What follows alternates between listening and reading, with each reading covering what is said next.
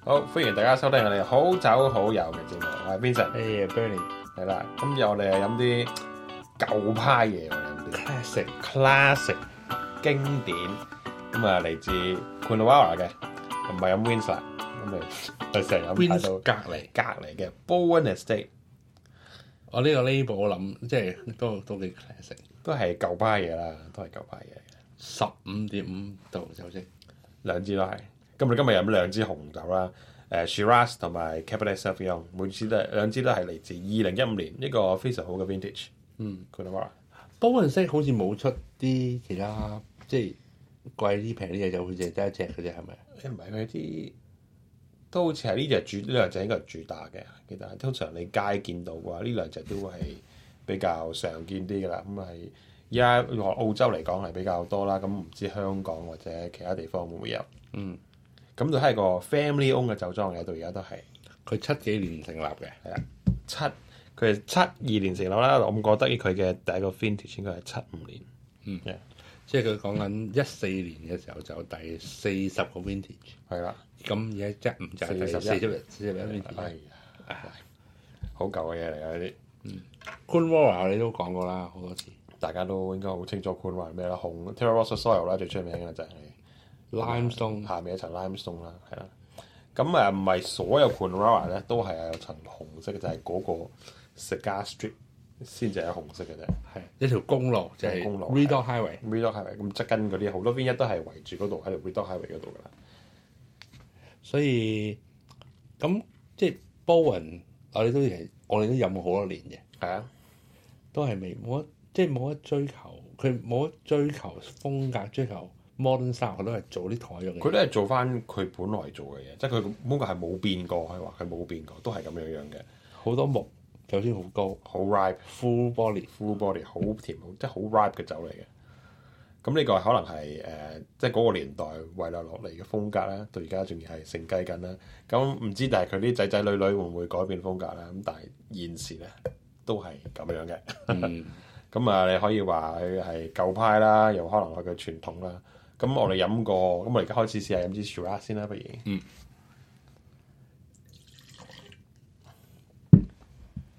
我每一次飲佢啲酒咧，我諗起得嘅，即係佢哋即係老細啦。係啊，佢通常即係 Melbourne 好多 c o o n w a r a 嘅 tasting 嘅。嗯佢每一年八月都會搞一個好大嘅，Road Show 啊 c o n Road road Show。 show，係啊，咁就全澳洲都會去嘅，所有 capital city 啊、Sydney 啊、Brisbane 啊、Melbourne 啊咁都會去嘅。咁我記得我諗都十十零年前啦，開始即係讀完 U 都會去啲 road，即係去呢個 road show 嘅。咁以前都唔係真係咁識飲酒啊，嚇我就好中意去 Bowen 嘅，點解咧？因為得佢倒咗大杯俾你， 同埋佢係永遠係着得好姿整嘅，即係佢一套誒、嗯西褲，即係即係呢一個大 band 啊好多人嘅 T 恤啊，好求其啊，係啊即係見到你好似即係俾兩滴你好似好孤寒咁樣，係啊但係到 Bowen 咧有一個即係一個老人啊，係阿德，佢永遠有一個 name tag 嘅，係驚即係唔知佢係唔知係邊邊個個啊？係啊，啊 young man，佢係倒一大杯俾你嘅，之後佢慢慢解釋。嗯。所以啊，我我都買咗好多年嘅 Bowen， Bowen 我好，我覺得誒，我覺得係二零一四年定二，即係好幾年前啦，好幾年前都去過一次。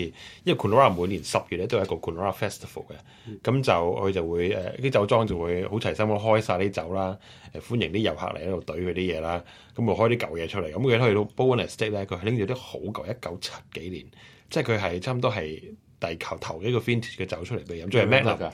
哦，好飲嘅，仲係 Magnum 嚟嘅。誒、咁我記得佢同埋佢嘅家族咧喺個 Coonawarra 嘅 Penola 呢個城市嗰度咧，咁喺 Coonawarra 下面冇好近嘅啫，有一間 restaurant 叫 Peppers。咁、嗯我記得佢食過一餐咧，就係誒九八年同埋嗰陣時出嘅 Vintage 零八年對比啦。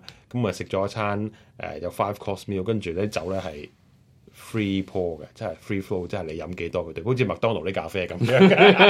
係佢飲完之後，個嗰個 waitress 埋你啊，forty 唔 one，夠啊！小 A 到 ninety eight ninety eight，係 咁對俾你嘅。咁我覺得食個餐係食得非常之開心。其實最開心都係即係好酒係其次啊！每一次飲親酒，你會記得呢個記憶啊。係啦，嗰、個 experience 係永遠留喺度嘅。好啦，講一個 Shiraz，嗯，咁啊好明顯啦，飲落去聞好多落去木好多木，咁應該佢唔會係木條嘅，我又唔好覺得 American 啊，Some of the American 啦，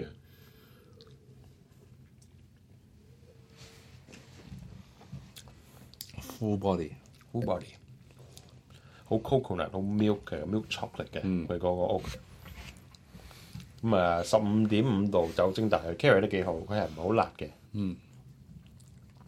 O.K. 你我會唔會話特別攰嘅飲落去？嗯，同埋佢幾 balance 啦，咁 alcohol 同佢嗰個 fruit 啦 acid 都幾 balance，你唔覺得有啲嘢係 out of place？但係應該陳陳年會仲好嘅，佢仲 integrate 啲。係啦，咁你二零一五年係 current vintage 啦，咁佢擺多幾年會好啲，尤其是佢 screw cap 嘅話咧，咁可能仲可以擺得耐少少添。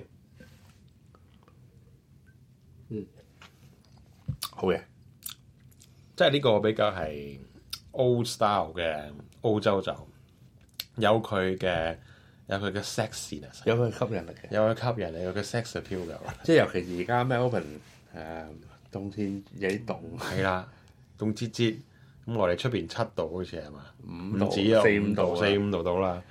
咁其實誒呃而家飲白酒就最慳電啦，就係、擺出門口就得啦。 其實咁就譬如啤酒咧，擺出門口已經係凍晒啦啲嘢。誒、呃但係紅酒係呢啲咁嘅 ripe 紅酒係好亂飲完之後個身係好亂嘅。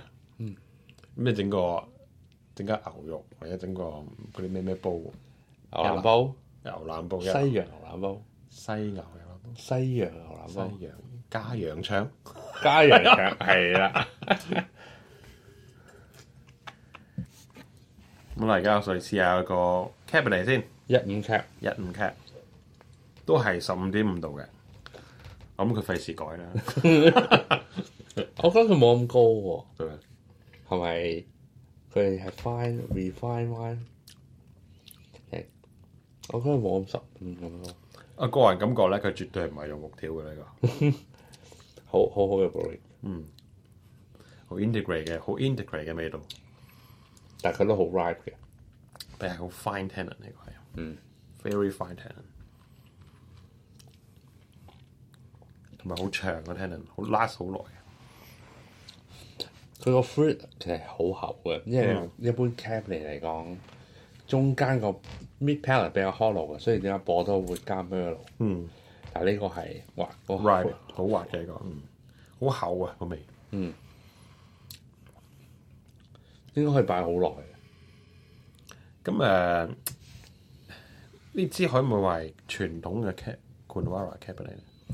我覺得呢啲係似即係我哋講即係 modern 同埋 traditional 啊，傳統同埋比較新派啲分啊。嗯派嘅嘢。呢個我覺得可能係似啲九十年代 win yeah，蘇開拿之前嘅，係啊即係好 ripe、好好 dry 好 concentrate，high extract，嗯絕對唔係波多。嗱，this is the new world written all over it。但係呢個 style 係咪啲人係咪流行咧？呢、個 style 我覺得唔會，你睇你嘅年紀啦。如果你年紀係五廿零六啊歲嘅話，呢個係好流，仲係好流行，就即係好似即係近排睇到個街一個 Richard Clayderman 仲喺話演唱會嘅咁咧。如果你係嗰扎人，譚詠麟啊，譚詠麟，即係你覺得嗰個年紀人，你覺得仲係好流行喎 但我相信呢個係誒、呃可能比較後生一代會明白，未必會容易接受啲。嗯，但係佢嘅 traditional 呢個係嗰係個傳統澳洲 c o n w a r a 嘅 style 咧。咁如果你想飲咩叫傳統嘅 c o n w a r a 嘅酒咧，或者大部分 c o n w a r a 嘅酒咧，紅酒咧都係咁嘅款噶啦。嗯，誒、除咗 Win 有少少特別之外咧，咁其實呢個係都係一個 classic wine 嚟嘅。咁兩隻你會俾幾多分咧？嗯誒 cabernet 先啦，係啊而家飲緊 cabernet 先啦。呢個我覺得都唔錯嘅，呢、個我都係因為佢有 tannin 有 fruit，咁而家可能佢覺得佢好似哇好似舊少少啦，有少少爆嘅味。但係如果你擺多佢幾年嘅話咧，佢係會 improve 好多嘅。咁我會俾九十五分呢、哇，九啊五分嘅，我俾九啊三。個。哦，點解咧？我覺得佢真係好爆，誒、真係飲可能等咯，而家飲話嘅，等兩杯真係飽啦，入唔再飲唔到噶啦。係佢好 concentrate，there's a lot of fruit，好多果味。咁啊 s h i r a z 咧， Stress 啊，我俾九廿二，呢個都會比低啲，呢個我都比較廿三。咁佢係有 concentration 啊，係有即係你有有木味啦，whether you like it or not，佢有木味喺 度，幾出啦，誒幾 ripe。咁我覺得個 stress，我自己覺得即係冇一 finesse 咯，佢絕對我好飲嘅係好飲嘅，絕對係白，真係係又係舊派嘅，真係嗰 嗰個如果講緊你係五啊零六啊歲嘅話咧， 即係你個你冇你個 palate 開始 fade out 嗰陣時，你覺得呢啲就仲有味道嘅，就係好爆味。咁你係咪講緊某澳洲平酒師、平酒 人佢嘅某某某平手人啊，比較比較老啲嗰啲中意飲嘅佢人？應該唔冇，佢應該自己冇一點平酒啦。咁佢應該我哋唔好講名啦咁。佢飲水多啲咧，飲多啲水啦，阿伯。咁咧，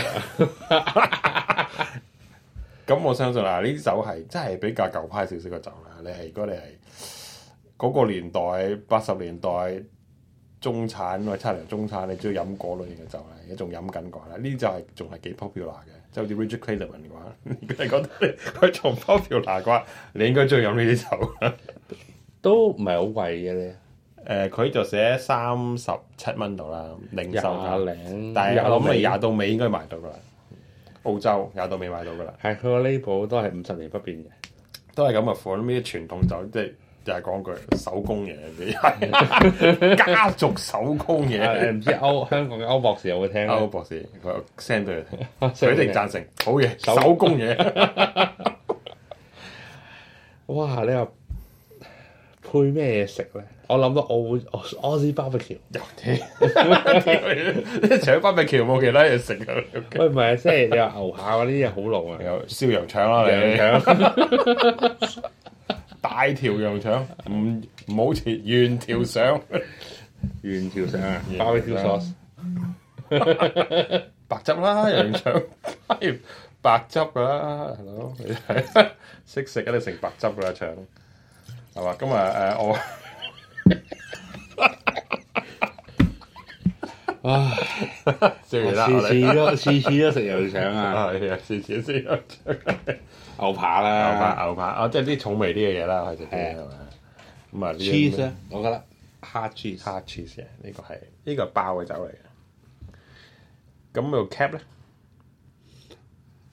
哇！我覺得都係都係啲 hard cheese。其實兩個都係啲好濃味、好舊派，都幾多木嘅嘢嚟嘅。嗯，咁啊個 c h i r a z 個木比較重少少啦，但係個 cabinet 都唔係話輕手嘅嘢嚟嘅，我覺得。咁 Corolla 都有好多 producer 都做呢咁嘅酒啊㗎啦。咁啊講緊大話話都有啲，譬如係誒誒 Parker 啦，誒、有啲叫做芝麻啦，芝麻啦，我就唔係好中 意你嘅芝麻講。啊下呢個你唔係好中意。即係我啱啱講過啊，波雲個 sell experience 啊，即係去 tasting 啊，係好好嘅。嗯，我記得當年去個芝麻，佢個唔好禮貌嘅，嗯佢 sell experience 我記得佢係即係個 s e l l 多，基本上係一個誒、factory 即間即間有個有間房咁樣嘅，咁咪就唔係話好 proper 嘅一個，唔係一個好靚嘅 s e l l 多嚟嘅。係，所以到而家我都唔中意芝麻。 即係所以變咗一個 cu- 即係 customer service 係好緊要嘅。係，尤其 set 得多啦，呢啲 tourism 嘅嘢。但都即係 Corolla 都唔係真係好易去啦。你去到即係特登 Melbourne 都要揸揸幾嘅幾個鐘頭車幾個去鐘， Adelaide 又要揸幾個鐘頭車去。啦，啊因為佢啱喺維省同埋誒南澳嘅邊界嗰度嚟噶嘛。嗯，所以真係去 Corolla 嘅人都係 fat，即係紅酒發燒友咯。係啊，咁啊佢又每年都有好多誒 festival 咁，十月啦，咁啊七月啦，咁啊四月啦，都有啲唔同嘅 festival，有啲係啲譬如 artwork 啊，有啲係 music 啊，咁十月嗰個咧係係最大型嘅，咁就成到就而家開晒，所有 winery 都。誒拎啲舊嘢出嚟俾你飲啊，試下嘅。咁佢都每年都有一個叫誒、個 barrel 嘅 auction 嘅，買係啦頭買一桶，買一桶嘅你自己可以，咁你可以自己擺你個名上去嘅。咁啊，每年之前嗰幾年咧，有我哋嘅阿阿伯啊，唔好講咩阿啦。 bé 阿伯阿伯喺嗰度誒幫你誒、呃可能講幾句啊，或者可能有個 barrel auction 啊啦，咁有個 dinner 添嘅，每日佢 barrel auction 之後有個 dinner 嘅，嗯咁有啲舊嘢飲下嘅，咁有啲可能一九六幾年啊、七幾年嘅酒你可以試下嘅。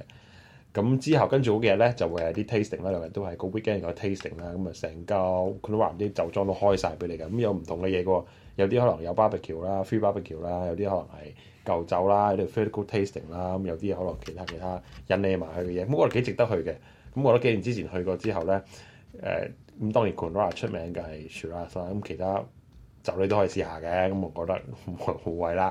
咁你淨係試淨係試紅酒咧，試到你條脷咧係會有啲痛白嘅酒嘅，即係有啲譬如有啲誒 Riesling、Chardonnay 咁樣咯，係啊另外一間我記得我係幾中意嘅 b e l n a s 啊， ，Bernays 啦，誒 Cantlook 啦， Cantlook 好出名啦，誒 Brands of Cun 誒 Cunora 啦，誒仲有誒 Jim Barry 啦 r y m i l 啦 r y m i l 嘅 r y m i l 好似喺喺你愛國者買咗嘅，唔唔係唔係，唔係 h o l l y 嘅定係嗰 Holly Holly Holly Holly Holly，其實都有啲嘅 Patrick of Cunora 啦，仲個有，係啊仲有一間細嘅我幾中意嘅叫做誒 High Bank。